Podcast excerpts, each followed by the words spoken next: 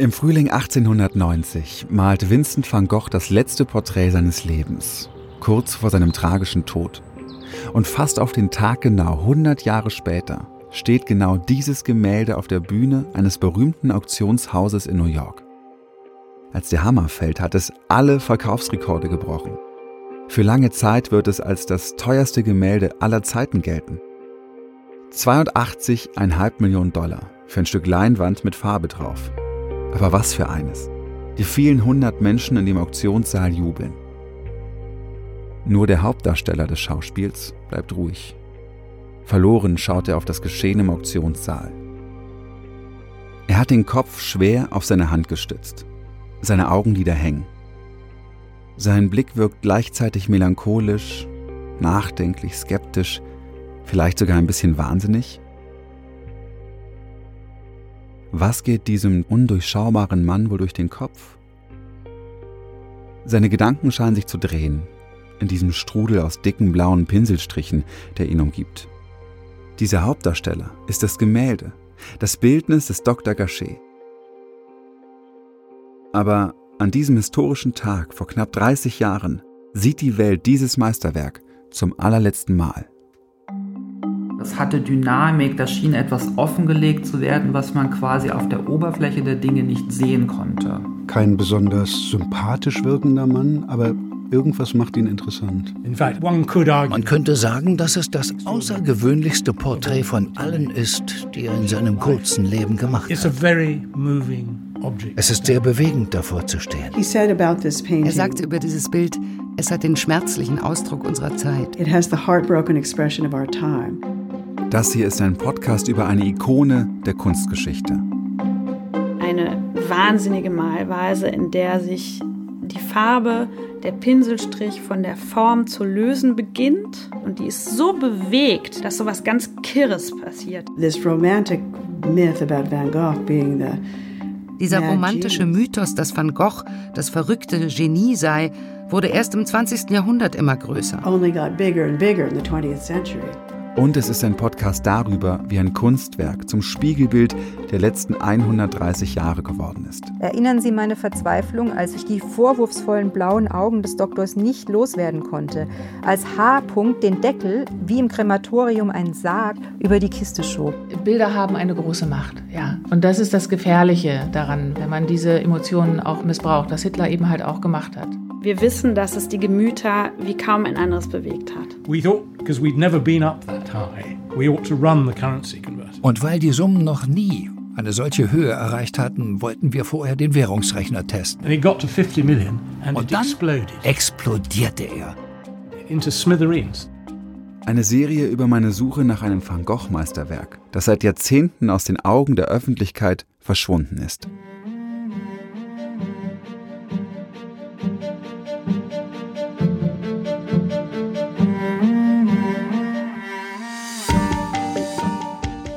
Mein Name ist Johannes Nichelmann, ich bin Journalist und das ist Finding Van Gogh, eine Podcast-Serie über das legendäre Bildnis des Dr. Gachet. Selbst könnt ihr euch das Gemälde anschauen in eurer Podcast-App oder auf unserer Website findingvangogh.de. In dieser ersten Folge der Geschichte gehen wir 130 Jahre zurück, in die Zeit, in der das Gemälde entstanden ist. Und diese Zeitreise beginnt mit einem leeren Bilderrahmen. Gibt es große verpackte Gemälde. Frankfurt am Main im Städelmuseum. Ich bin da, wo Besucherinnen und Besucher nie hinkommen. Da, wo es keinen Handyempfang gibt und der Zutritt nur mit speziellen Chipkarten möglich ist. Im Depot. Das Städelmuseum ist eines der ältesten Museen in Deutschland. Die Sammlung umfasst tausende Gemälde. 700 Jahre Kunst. Vom Mittelalter bis heute. Nur ein Bruchteil davon kann tatsächlich im Museum gezeigt werden. Der Rest lagert hier. Das hier ist das. Das ist Depot. ja eines der Depots, wir haben mehrere Depots. Normalerweise habe ich ja auch nichts zu suchen. Das ist unser Depotverwalter, Herr Aubermann. Hallo. Aber Alexander Eiling Hallo. möchte mir etwas zeigen. Wir wollten uns den Gachet-Rahmen mal anschauen. Hier im Depot ist es kühl. Fahles Neonlicht. Es hängen unzählige Kunstwerke quer durcheinander an großen Gitterwänden, die man wie Schubladen herausziehen kann. Alexander Eiling leitet die Abteilung für die Kunst der Moderne. Er ist Kurator. Momentan beschäftigt ihn vor allem ein Projekt. Eine große Ausstellung zu Vincent van Gogh. Seit fünf Jahren bereitet man sich hier darauf vor. Fünf Jahre Arbeit für eine Ausstellung. Wo haben wir denn noch einen Expressionisten, den wir gerade noch rausziehen können? Irgendwas Van Gogh inspiriertes. Das Städel hat Van Gogh-Sammler und andere Museen aus der ganzen Welt um Leihgaben gebeten. Je gefragter der Künstler, desto schwieriger ist es, an die Kunstwerke zu kommen. Und desto früher beginnt die Überzeugungsarbeit. Bei der Ausstellung im Herbst 2019 werden 120 Werke an den Wänden hängen. Von Van Gogh, aber auch von vielen anderen Künstlerinnen und Künstlern, die von ihm beeinflusst wurden. 120 Werke. Und trotzdem stehe ich hier mit dem Kurator vor einem leeren Bilderrahmen. Dieser Bilderrahmen wird ebenfalls in der Ausstellung zu sehen sein. Er bekommt sogar seinen eigenen Raum. Dieser Rahmen, der wohl zum Werk dazugekommen ist, als es hier angeliefert wurde, wurde dann später auch ausgetauscht. Das Bildnis des Dr. Gachet hing also einmal da drin. Seine Geschichte ist eng mit der Geschichte des Städelmuseums verbunden. Das Gemälde gehörte nämlich mal hierher. Ein Vierteljahrhundert lang. Es war eines der absoluten Herzstücke der Sammlung. Bis es die Nazis zur entarteten Kunst erklärten und es beschlagnahmten. Die goldene Farbe des Rahmens ist teilweise abgeblättert und Holzwürmer haben Spuren hinterlassen. Aber immerhin, der Rahmen gibt mir eine Ahnung davon, wie groß das Bild eigentlich ist. 67 mal 56 Zentimeter. Ich war so ziemlich genau ein Jahr alt, als das Gemälde seinen letzten öffentlichen Auftritt hatte. Als der Gachet versteigert wurde, 1990, war ich 16 Jahre alt. Ich glaube, ich kann mich nicht, ich habe es wahrscheinlich irgendwie wahrgenommen, peripher, dass das teuerste Werk aller Zeiten versteigert wurde. Das werde ich sicherlich irgendwie mitgenommen haben. Aber es ist wie wenn man sich manchmal an Fotos erinnert. Man weiß nicht, ab wann man sich an diese Fotos erinnert, ob man auch aus der eigenen Kindheit, ob man sich an die Situation erinnert oder ob man sich wirklich nur noch an die Fotografie, die man später gesehen hat, erinnert. Wie haben Sie denn versucht, äh, an den jetzigen Eigentümer heranzutreten? Man versucht über das Auktionshaus, man versucht über die letzten Stationen, wo es aufgetaucht ist, man versucht Menschen zu finden, die vielleicht Zugang haben. Auch im äh, Kunstmarkt gibt es in der Preisklasse ein paar Player im Markt, die darüber Bescheid wissen, die diese Werke vermittelt haben oder wissen, wer sie vermittelt hat. Und an die versucht man natürlich erstmal ranzutreten. Es ist ein extrem diskreter Markt, muss man sagen. Niemand möchte sich da zitieren lassen, aber man hat so das Gefühl, dass dieses, ähm, wer weiß, wo Van Goghs Gachet ist, schon so ein urbaner Mythos Mythos geworden ist und jeder Kunsthändler sich so ein bisschen wie mit einem Orden damit schmückt, gegenüber uns Kunsthistorikern zu sagen, ich weiß, wo es ist, ich kann es euch aber leider nicht sagen. Das ist eine extrem frustrierende Antwort in dem Moment, wo man einfach denkt, naja, also gut, wer A sagt, sollte auch B sagen, aber die wollen natürlich ihr eigenes Geschäft auch nicht kaputt machen und man bleibt diskret in der Preisklasse. Die Hinweise, die ich bekommen hatte, war auf eine sehr, sehr äh, diskrete, fast äh, Hintergrund, ähm, wo im Grunde genommen gar kein Rankommen sein sollte und wo es für uns auch irgendwann einfach Ende quasi unserer Recherche bedeutete, weil wir da einfach an dem, an dem Punkt nicht weiterkamen. Und das wurde mir von denjenigen, mit denen ich gesprochen habe, dann auch nochmal eindringlich bestätigt. Das heißt, die haben nicht gesagt, wer es hat, aber die haben einfach eine, eine, Grenze aufgewiesen und haben gesagt, sie werden da niemals drankommen. Ja, illustriert dann noch mit Geschichten, wie diskret der neue Eigentümer sein soll und wie ähm, schon fast paranoid die Geheimhaltung da irgendwie betrieben wurde. Irgendwann sagen die dann auch klipp und klar, nee, also sie, sie können es vergessen und dann muss man irgendwann auch sagen, ja, wir hatten gehofft einfach auch auf einem Einsehen, dass es ein, ein, Werk ist, was eigentlich der Welt natürlich auch gehört, dass ein Teil der Geschichte des 20. Jahrhunderts ist und dass die neuen Eigentümer es für die Ausstellung äh, zur Verfügung stellen würden. Am Ende kann der entscheiden, dem es gehört und das ist der jetzige Eigentümer. Haben Sie diesen, diesen Menschen irgendwie eine Nachricht auch zukommen lassen über 17 andere Kanäle? Ja, ja, ja, ja. Also wir haben das schon über mehrere Stationen, also oder mehrere Vermittler auch probiert, aber wir haben keine Antwort bekommen. Kann man denn in Ihrem Beruf eine Faszination für ein Gemälde entwickeln, das man selbst nie gesehen hat? Ich habe mir ehrlich gesagt das auch nochmal überlegt. Ich dachte, nein, du hast das Gemälde nie live gesehen. Also wir beschäftigen uns damit, aber gesehen habe ich es eigentlich nicht. Und vielleicht ist es schon auch so, dass die Faszination vielleicht noch ein Stück größer dadurch ist, dass man es noch nicht gesehen hat. Das ist eigentlich so ein ein Stück weit ein Rätsel auch bleibt und diese Faszination wirklich einfach sich immer noch steigert, je mehr man im Grunde genommen natürlich hofft, es auch irgendwann mal zu sehen. Das Bildnis des Dr. Gachet ist irgendwo an einem unbekannten Ort. Der aktuelle Besitzer anonym. Wir können das originale Bild nicht betrachten. Ausgenommen einer von euch, der jetzt zuhört, ist zufällig im Besitz des Gemäldes und meldet sich. Was nicht gilt, ist der Hinweis auf das Musée d'Orsay in Paris. Dort hängt auch ein Dr. Gachet, das ist allerdings die zweite Version. Von der ersten, wichtigeren Version können wir aber dessen atemberaubende Geschichte erzählen. Und die hat es in sich.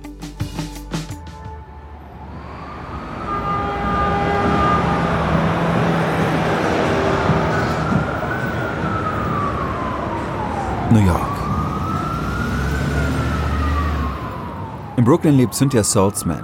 Sie ist Kunsthistorikerin und Journalistin probably the most important episode in the history of the painting is the painting of the painting. Wahrscheinlich ist der wichtigste Teil der Geschichte des Gemäldes schon dessen Entstehung. Mehrere Jahre lang hat sie an ihrem Buch Das Bildnis des Dr. Gachet gearbeitet. 400 Seiten, nur über ein Bild. Wie viele Stunden hat sie wohl in Archiven, Museen und Bibliotheken recherchiert? Viele, viele, viele, viele Stunden. Ich liebe Dokumente. I love documents. Obwohl Cynthias Buch schon vor über 20 Jahren veröffentlicht wurde, sie vor fast 30 Jahren begonnen hat zu recherchieren, ist sie noch immer Feuer und Flamme als sie mir von Van Gogh und seinem Meisterwerk erzählt. Als ich zur 100 Jahre alten Geschichte des Bildes forschte und er das hier schrieb über Dr. Gachet, ich will Porträts malen, die den Menschen in einem Jahrhundert wie eine Erscheinung vorkommen. Da dachte ich, ich muss dieses Buch schreiben. Aber von vorne. Wen hat Van Gogh da überhaupt gemalt und warum? reisen wir zurück in das Jahr 1890, als das Gemälde entstand. Am Ende dieses Jahres ist Van Gogh tot. Zu Beginn des Jahres lebt er in Südfrankreich in Saint-Remy-de-Provence, in einer Nervenheilanstalt. Er ist krank, geisteskrank, sagen die Leute. Er durchlebt schlimme Episoden. Ein Jahr zuvor hatte man ihn noch in ein Krankenhaus zwangsinterniert und jetzt ist er freiwillig in Saint-Remy und sucht nach Heilung.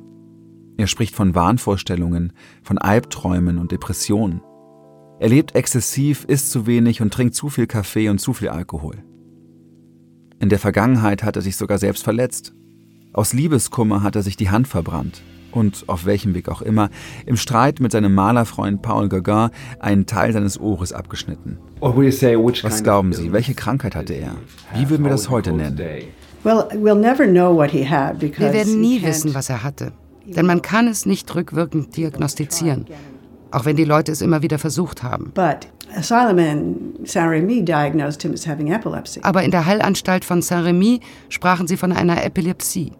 Und das könnte stimmen. Denn wenn er krank war, konnte er nicht malen. Er war viel zu krank, um zu malen. Er hatte psychotische Episoden, wo er nicht schreiben, nicht lesen und eben nicht malen konnte. And he couldn't paint. Van Gogh wird 37 Jahre zuvor in den Niederlanden geboren. Seine Familie hat Verbindungen in die Kunstwelt und entscheidet, dass Vincent eine Ausbildung als Kunsthändler machen soll. Aber die Karriere scheitert. Van Gogh versucht sich als Buchhändler, als Lehrer und schließlich sogar als Laienprediger. Er ist getrieben von seiner religiösen Überzeugung, ist empfindsam. Und er hat Angst vor der Einsamkeit. Als er schließlich sogar seinen Job als Prediger verliert, fasst er 1880, also zehn Jahre bevor er den Dr. Gachet malt, einen Entschluss. Er will ab jetzt nur noch Künstler sein. Bei all diesem Auf und Ab ist Van Gogh aber nicht ganz allein. Der wichtigste Mensch in seinem Leben ist Theo, sein Bruder. Er gibt ihm Geld und Ratschläge. Und er wird auch sein Galerist. Theo organisiert im Grunde das Leben seines älteren Bruders. Wir wissen das alles so genau, weil sich die beiden Briefe geschrieben haben. Insgesamt über 900 Stück. Sie führten diesen Dialog hin und her. In seinen Briefen erklärt Van Gogh seine Gemälde. Er erzählt von seinen Bildern, auch weil er Theo die ganze Zeit auf dem Laufenden halten will. Die Briefe sind quasi Lageberichte. Ich mache dies, ich tue jenes, dies versuche ich gerade zu tun. Aber Theo verstand ihn auch. Er hatte einen sehr feinen Sinn für die Kunst. Er wusste genau, was sein Bruder meinte.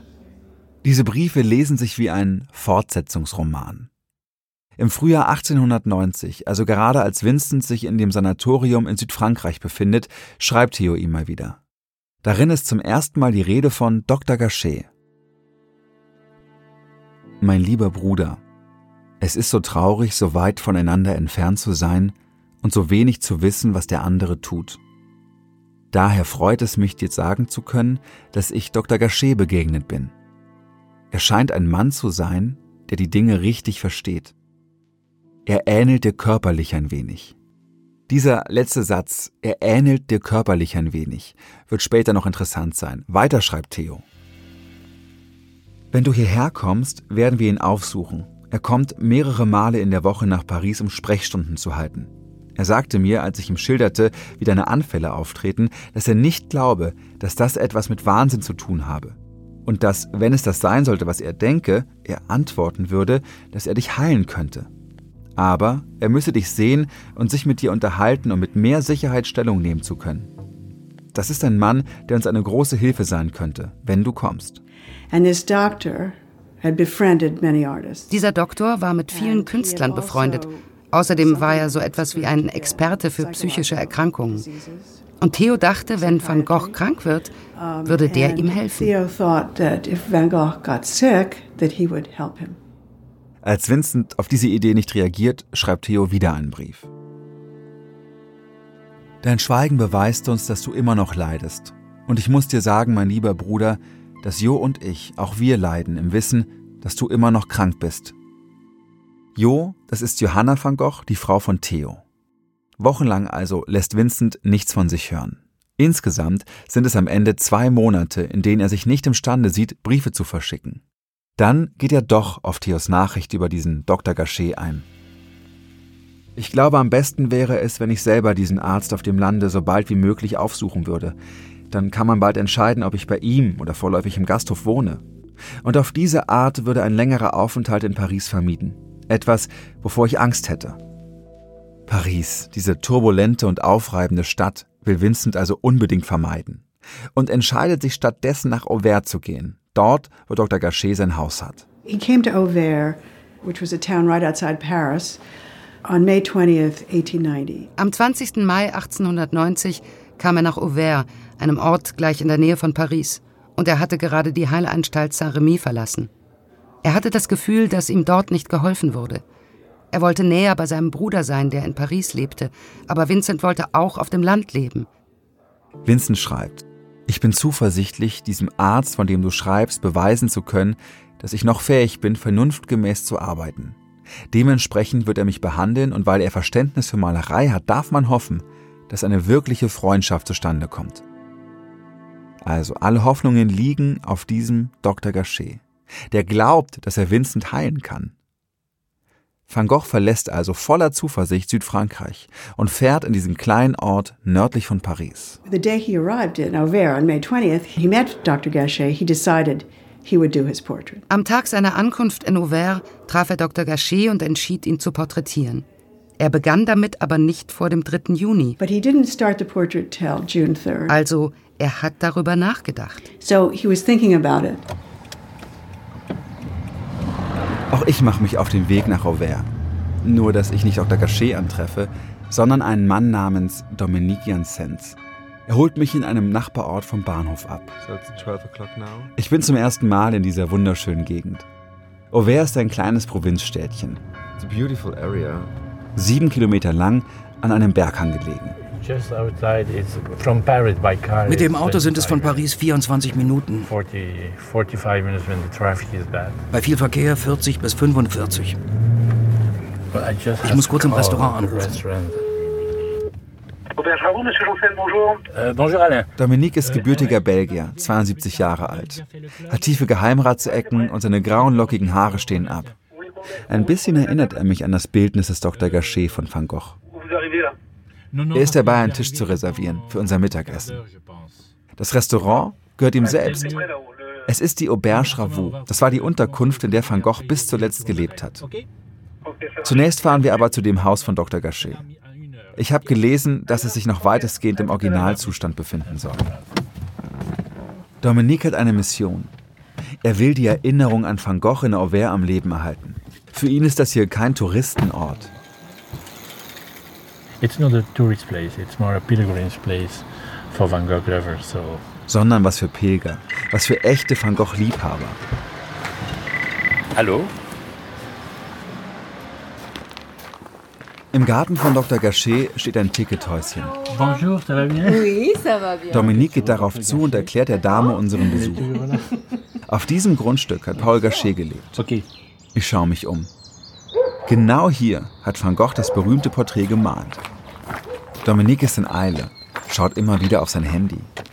Später müsse er dringend wegen eines Geschäfts nach Paris. Auf einmal wirkt er ernst und rastlos. Also ganz schnell. Das war die Toilette.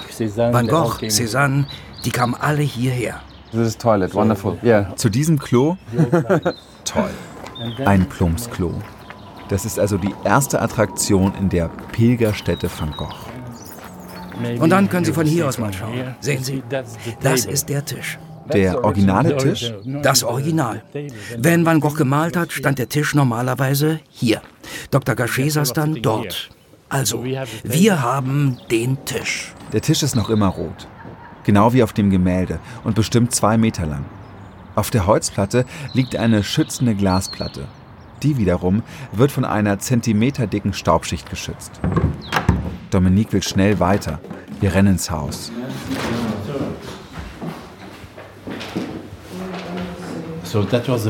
Also hier hing das Selbstporträt von Van Gogh. Das berühmte. Vielleicht hing es aber auch hier? Ich mag das Haus. Weil es vielleicht das einzige ist, in dem Van Gogh gewesen ist und wo alles noch aussieht wie vor 100 Jahren. Kleine, niedrige Räume. Ein paar wenige Originalmöbel stehen noch hier. Ansonsten hängen an den Wänden Fotografien irgendwelcher Leute aus dem Hier und Heute.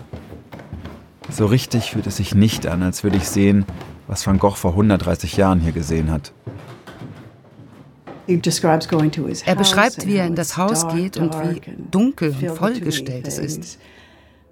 Aber er wollte daran glauben, dass er ihm helfen kann. Gachet und Van Gogh treffen sich ab jetzt regelmäßig. Die beiden haben etwas gemeinsam, die Liebe zur Kunst. Er sagt, heute habe ich Dr. Gachet wieder gesehen und ich werde Dienstag früh bei ihm malen. Danach werden wir Mittag essen und dann will er sich mein Bild ansehen. Gachet war an seiner Kunst interessiert. Er schien sie auch zu verstehen. Van Gogh zeigte ihm eins seiner Selbstporträts und Gachet mochte es sehr.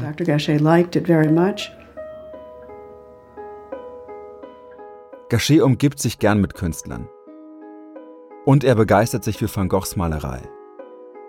Der schreibt mal in einem Brief an Theo, er ist manchmal wie ein weiterer Bruder. So ähnlich sind wir uns, körperlich und auch mental. In Auvers ist Van Gogh unglaublich produktiv. Er malt und schreibt. Noch hat er keine Krise. Gachet empfiehlt ihm eine Arbeitstherapie. Vincent lässt sein Bruder wissen, er sagt, ich müsse tüchtig weiterarbeiten und nicht mehr an das, was gewesen ist, denken. Außerdem verspricht Gachet ihm, dass falls seine Melancholie oder etwas anderes stärker würden, so sagt er das, dann könne er etwas tun, um für Linderung zu sorgen. Und sein Patient Vincent weiß, dass genau dieser Moment kommen könnte. Er schreibt, nun, der Augenblick, wo ich ihn nötig habe, kann sehr wohl kommen, jedoch bis heute geht alles gut und es kann noch besser werden. Ich denke immer, es ist vor allem eine Krankheit des Südens, die mich erwischt hat. Und vielleicht genügt die Rückkehr hierher, um all das zu verscheuchen. Seine Begeisterung für Dr. Gachet ist groß. Ich habe einige Fotos von Dr. Gachet gesehen, ich glaube ein oder zwei im Internet. Also Auch in diesem Buch? Es gibt eins in diesem Christie's Katalog. Er sah eigentlich überhaupt nicht aus wie auf dem Bild. Van Gogh verwandelt ihn in diesem Werk wirklich. Es ist kein gegenständliches, kein abbildendes Porträt von Gachet. Dr. Gachet sieht darin tatsächlich eher aus wie Van Gogh. Aber das ist nicht der Grund, weshalb ich es als Selbstporträt ansehe. Ich betrachte es als ein sinnbildliches Selbstporträt. Wo ist das Foto? Hm, hier ist es. Er sieht seltsam aus. Seine Haare stehen ab. Er sieht sehr nach 19. Jahrhundert aus. Mit seinem dunklen, schweren Anzug und seiner Weste und seinem hohen Kragen. Aber er schaut auch sehr traurig, oder? Nein, ich finde nicht, dass er traurig aussieht. Ich finde, er schaut fragend. Er hat einen zweifelnden Ausdruck. And he's going there twice per week to have a dinner. Zweimal in der Woche kommt er zum Abendessen hierher. Eigentlich wäre Van Gogh gerne in das Haus von Gachet gezogen. Because he came from the asylum. Denn er kam ja gerade aus der Heilanstalt. Und da wäre es besser gewesen, wenn sich ein Arzt direkt um ihn gekümmert hätte. Aber Dr. Gachet wollte Van Gogh nicht bei sich zu Hause haben. Wegen seiner Tochter. Das Risiko war ihm zu hoch. And he didn't want to take any risk.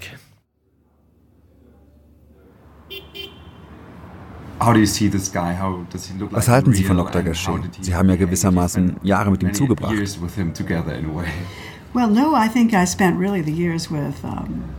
Naja, ich denke, ich habe eigentlich Jahre mit Van Goghs Sicht auf Dr. Gachet zugebracht. Und daran denke ich immer, wenn ich mir dieses Porträt ansehe. Es ist ganz und gar Van Goghs Interpretation von ihm. Wenn ich den Gachet anschaue, schaue ich quasi durch Van Goghs Augen auf ihn. Unmittelbar nachdem er Dr. Gachet traf, schrieb er seinem Bruder Theo, er ist genauso krank wie du und ich. Und vier Tage später, nachdem er ihn traf, schrieb er, Wir müssen unsere Hoffnungen auf Dr. Gachet aufgeben. Er wird uns keine Hilfe sein mir keine Hilfe sein. Gewissermaßen war er also in medizinischer Hinsicht verzweifelt darüber, dass, wenn er wieder krank werden würde, Gachet ihm nicht helfen könnte. Ich habe diese Zitate hier.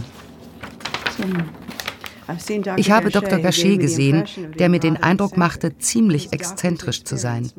Die Erfahrungen, die er als Arzt macht, halten ihn im Gleichgewicht, während er die Nervenleiden bekämpft, an denen er, so scheint mir, ebenso ernsthaft leidet wie ich. Vier Tage später, 24. Mai. Ich denke, wir dürfen auf keinen Fall auf Dr. Gachet zählen. Zunächst einmal ist er kränker als ich, wie mir scheint, oder wenigstens genauso krank. Da hast du es. Und wenn ein Blinder einen anderen Blinden führt, fallen da nicht beide in den Graben? Es zeigt sich, dass er wirklich verzweifelt ist über diese Seite von Dr. Gachet.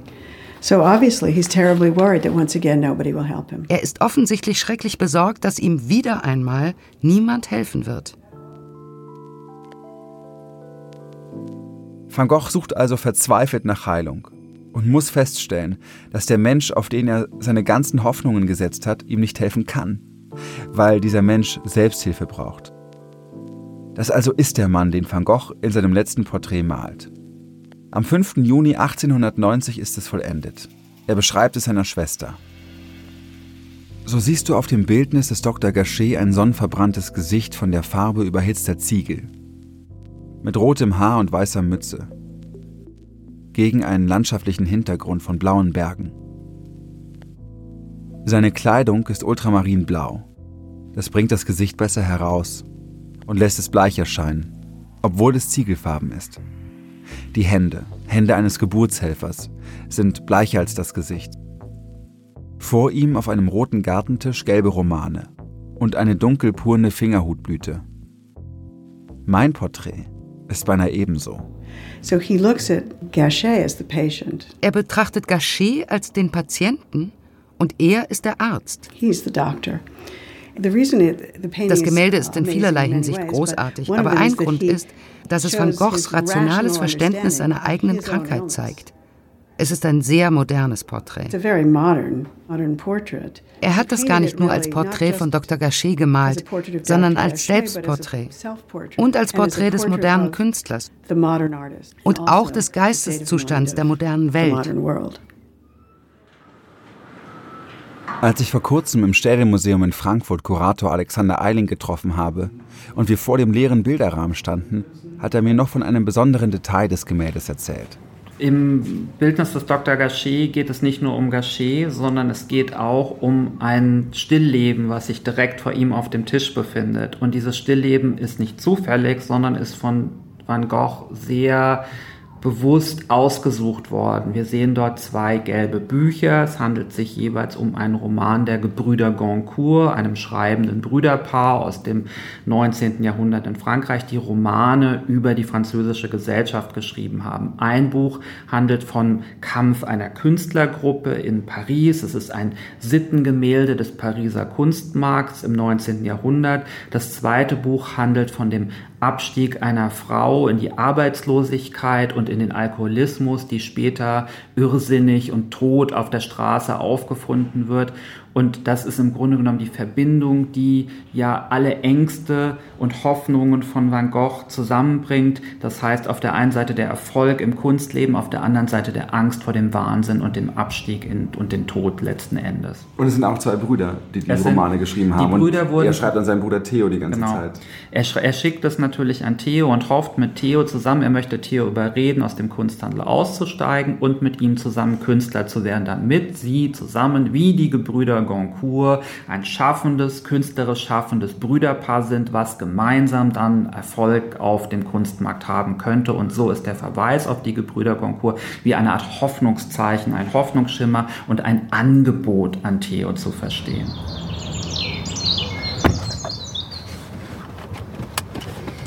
So. Zurück in Frankreich.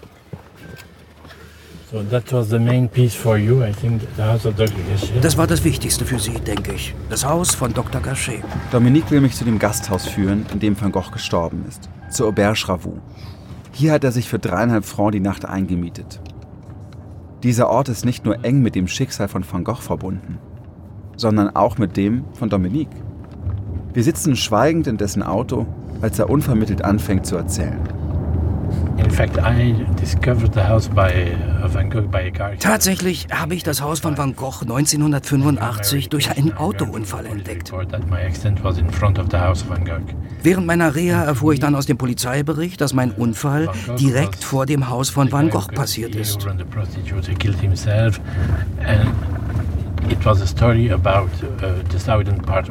Für mich war Van Gogh bis dahin nur dieser Typ, der sich das Ohr abgeschnitten hat, der zu Prostituierten rannte, der sich selbst getötet hat. Und vor allem dachte ich, das sei eine Geschichte über den südlichen Teil Frankreichs.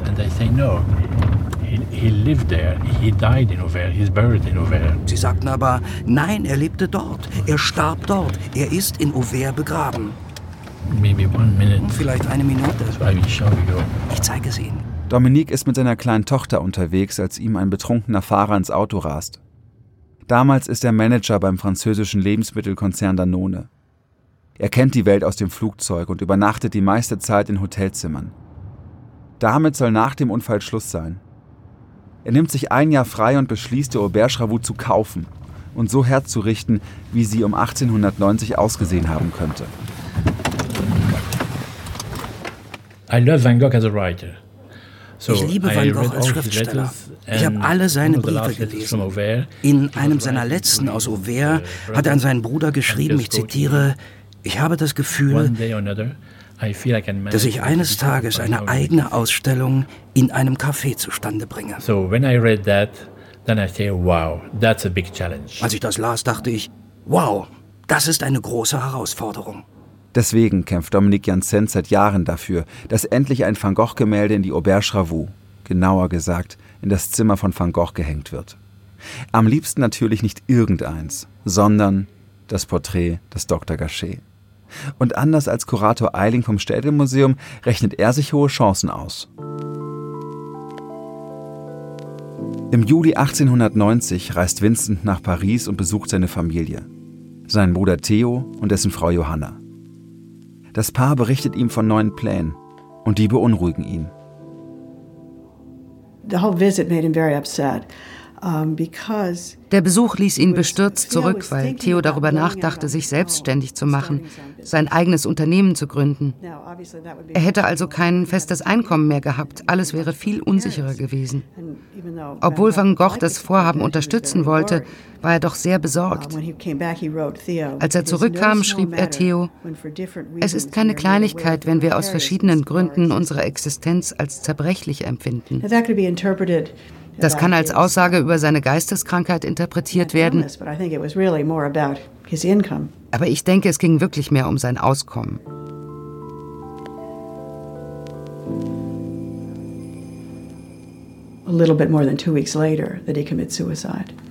Nur etwas mehr als zwei Wochen später beging er Selbstmord. Ich glaube, es ist sehr schwer zu verstehen, was passiert ist. Er hatte Angst davor, dass seine Krankheit zurückkehrt und dass er keinerlei Hilfe bekommen könnte und dass er eine Last für Theo war. Aber ich denke, es ist sehr, sehr schwierig und ich bin sehr zögerlich, das wirklich zu interpretieren, weil wir einfach nicht genug wissen. But I think it's very, very difficult and I'm very hesitant really to interpret it because we just don't know enough. Am 27. Juli schießt sich Van Gogh auf einem Kornfeld eine Kugel in die Brust. Er wird noch zwei Tage leben. Tatsächlich war ich damals 37, genauso alt wie Van Gogh, als er starb. Ich habe nach meinem Unfall überlebt.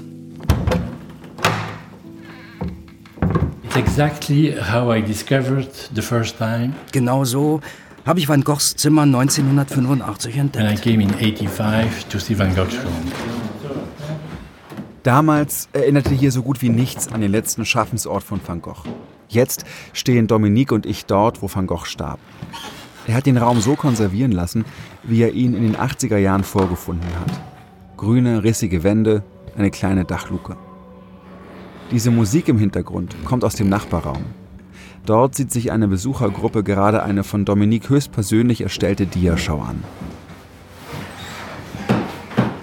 So we only kept the chair because what you have to know when uh, Van Gogh killed himself. Wir haben hier nur einen einzigen Stuhl hingestellt. Denn Sie müssen wissen, als Van Gogh durch den Suizid im Sterben lag, bat die Familie Ravoux einen Arzt in der Gegend, sich um Van Gogh zu kümmern. Man verwies sie auf Dr. Gachet. Er würde ihn kennen. So Dr. Gachet arrived here and then he discovered that he couldn't save him. Also kam Dr. Gachet hierher und merkte aber, dass er ihn nicht retten konnte. Er schrieb einen Brief, aber Vincent weigerte sich, ihm die Adresse von Theo zu nennen. Dann kam der Nachbar, ein anderer niederländischer Maler dazu, und der brachte den Brief am nächsten Tag nach Paris und kam mit Theo zurück. So Theo was sitting down there two days. Und Theo saß dann zwei Tage lang hier. Deswegen habe ich nur diesen einen Stuhl stehen lassen. Man kann sich setzen und sich alles Übrige vorstellen. And here people can imagine themselves. Der Friedhof von Auvers. Vor mir zwei schlichte Grabsteine, umrahmt von dichtem Efeu. Vincent und sein Bruder Theo, der kurz nach ihm starb, haben hier ihre letzte Ruhe gefunden. Seit Jahrhunderten werden die Bewohnerinnen und Bewohner des kleinen Städtchens auf diesem Hügel begraben. Aber nicht nur sie. Schauen Sie mal hier. Das hier ist Asche. Überall haben wir hier Asche. From dead people. Von toten Leuten. Die meisten sind Künstler. Manchmal steht das in deren Testament. Sie hinterlassen etwas Geld für den Flug und dann kommen sie mit Blumen und Urnen und kippen die Asche hier hin. Sie kippen tatsächlich die Asche ihrer Verstorbenen auf das Grab von Vincent und Theo. Ich trete leicht erschrocken zurück. Da liegen verbrannte Menschen auf dem Grab. Völlig unbeeindruckt davon sonnen sich zwei Eidechsen auf den Grabstein. Eine Reisegruppe nähert sich, Smartphones und Selfie-Stangen. Wie auf Kommando verschwinden die Eidechsen blitzschnell im dichten Efeu, retten sich zu der Asche der toten Van Gogh-Liebhaber. Einige der Touristen posen vor dem Grabstein von Vincent, andere an dem von Theo. Hauptsache Van Gogh. But why do you like him? Why it's so interesting for you? global, global painting star. You just came to visit the graveyard, or? Actually, we are doing a tour.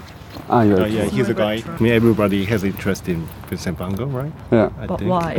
For why? but what, why is he um, so interesting for all of us? Um, because of his life as well. You know, it's kind of tragic that he has he didn't have a really good life. He didn't uh, live long enough. He had a short life.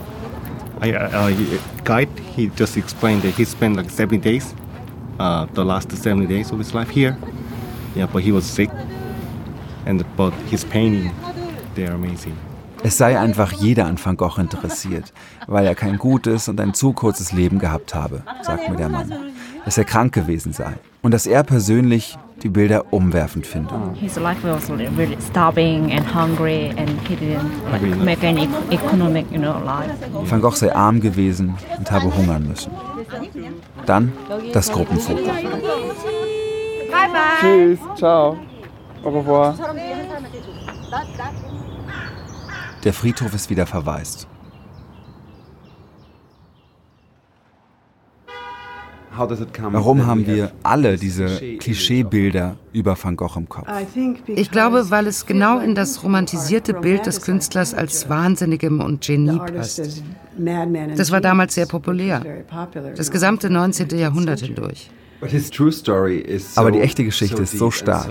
Wir brauchen keine andere Erzählung. Warum also gibt es sie? Also Weil diese Geschichte auch sehr mitreißend ist. Man kann so gut mitfühlen, wenn Künstler außerhalb der Zivilisation stehen. Und der Gesellschaft. Und der Gesellschaft. Und sie können kein Teil davon sein. Wenn er sagt, dass das Bild den schmerzhaften Ausdruck unserer Zeit trägt, dann deshalb, weil er meint, dass Künstler missverstanden werden. Und das ist wahr. Wissen Sie, bei den Leuten hat es eine Weile gedauert, bis sie seine Kunst akzeptiert haben. Er hat das alles rational verstanden. Seine Malerei hatte wirklich nichts mit seiner Krankheit zu tun. Und sie ist auch kein Spiegelbild seiner Krankheit. Dieser romantische Mythos, dass Van Gogh das verrückte Genie sei, wurde erst im 20. Jahrhundert immer größer.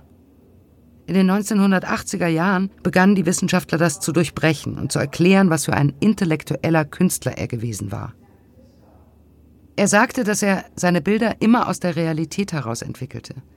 Er malte gerne Dinge unmittelbar aus der Natur, aber er filterte das durch sein umfangreiches Wissen über die Kunstgeschichte.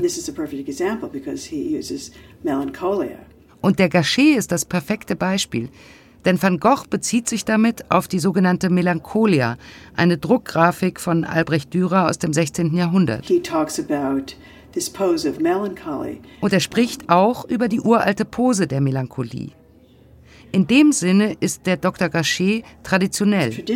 Es ist ein Gemälde, das sowohl abstrakt als auch gegenständlich ist. Es ist aber traditionell, dass er diese Attribute verwendet.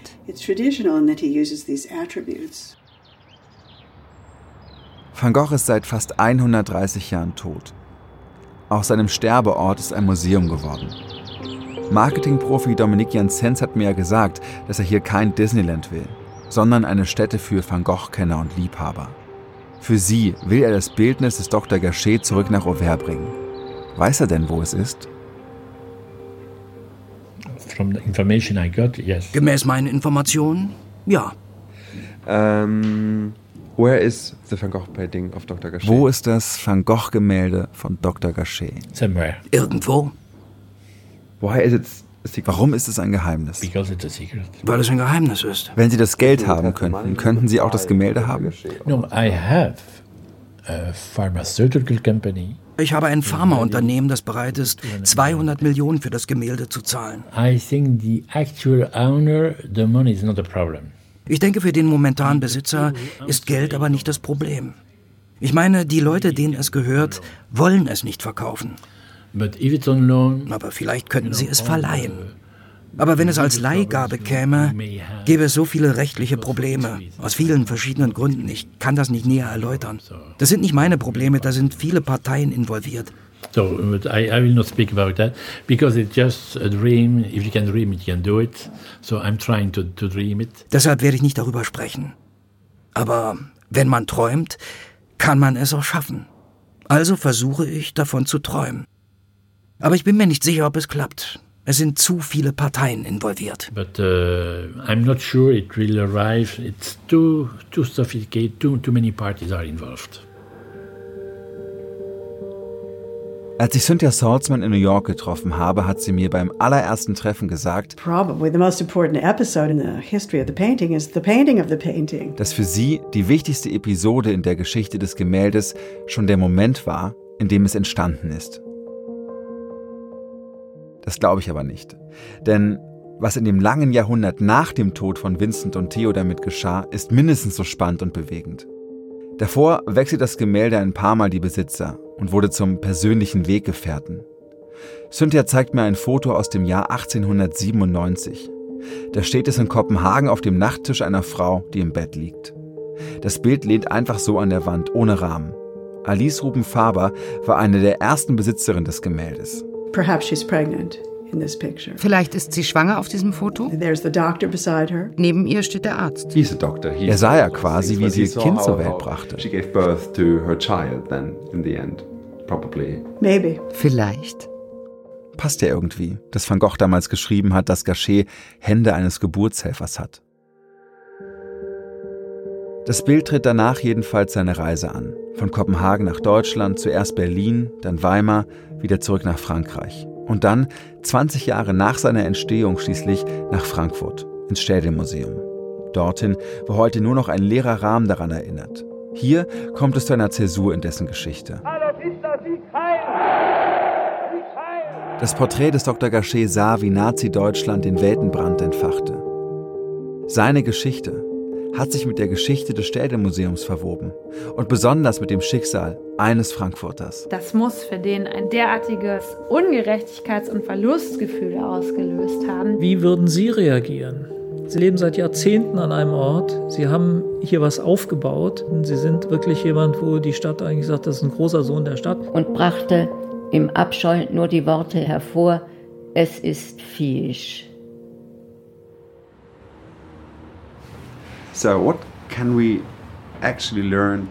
Was können wir heute von der Geschichte des Porträts von Dr. Gachet lernen? Ich glaube, seine Geschichte ist ein Spiegel der politischen und sozialen Umstände der Orte, an denen es war. Zunächst in Frankreich, in Deutschland und dann in den Vereinigten Staaten, dann in Japan. Und wo auch immer es jetzt ist wo es versteckt ist, verschwunden.